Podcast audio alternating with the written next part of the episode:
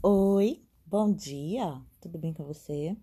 Aqui é a Ita Costa, do Instagram Decidi Ser Virtuosa, e hoje eu quero compartilhar com você algo que é muito importante para a nossa mudança de vida, para a nossa mudança de caráter e para a nossa transformação de mente. Viva o processo. Cada fase de nossa vida, cada transformação que nós vamos passando, nós temos que viver um processo. Não existe transformação, não existe mudança de mente sem passarmos por um processo.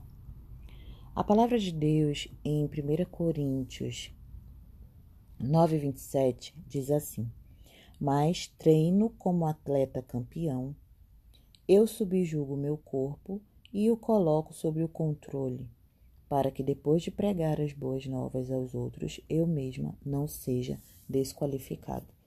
Essa aqui ela tá na versão The Passion, no inglês, mas tem a versão também em português, né?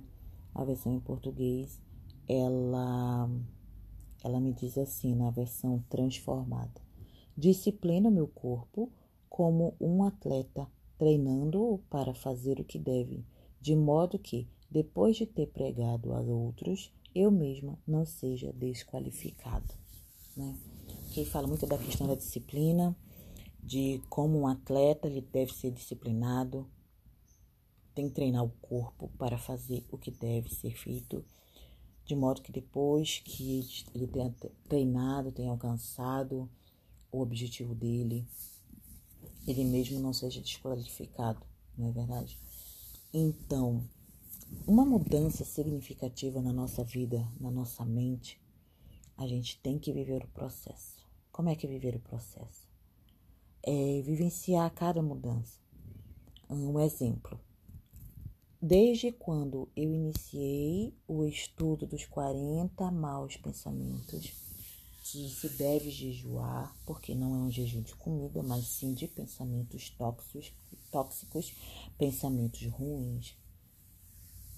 Então eu iniciei esse processo de uma mudança de mente, né? De treinar a minha mente, de fugir desses pensamentos ruins. Toda vez que vier esses pensamentos ruins, eu usar a transformação da mente, usar a trazer à memória aquilo que me dá esperança, que é trazer a palavra de Deus. Mudar o foco totalmente da minha mente para sair de uma mente tóxica para ir para uma mente saudável, para uma mente boa. Então, isso lhe dá um trabalho, isso requer um esforço muito grande. Então, o que está acontecendo aqui? Eu estou disciplinando a minha mente a pensar certo. Quando você vivencia esse processo, quando você vivencia, você está você está trilhando um caminho para que você atinja um objetivo. Qual é o teu objetivo? Ter uma mente abençoada, uma mente limpa, uma mente saudável, uma mente otimista que, crendo na palavra do Senhor, você vai viver a boa, perfeita e agradável vontade dele. Porque lá em Romanos 12, 12 está escrito: Não vos conformeis com este século, não se conforme com o jeito que você tem lavado a vida mas renove sua mente a cada dia.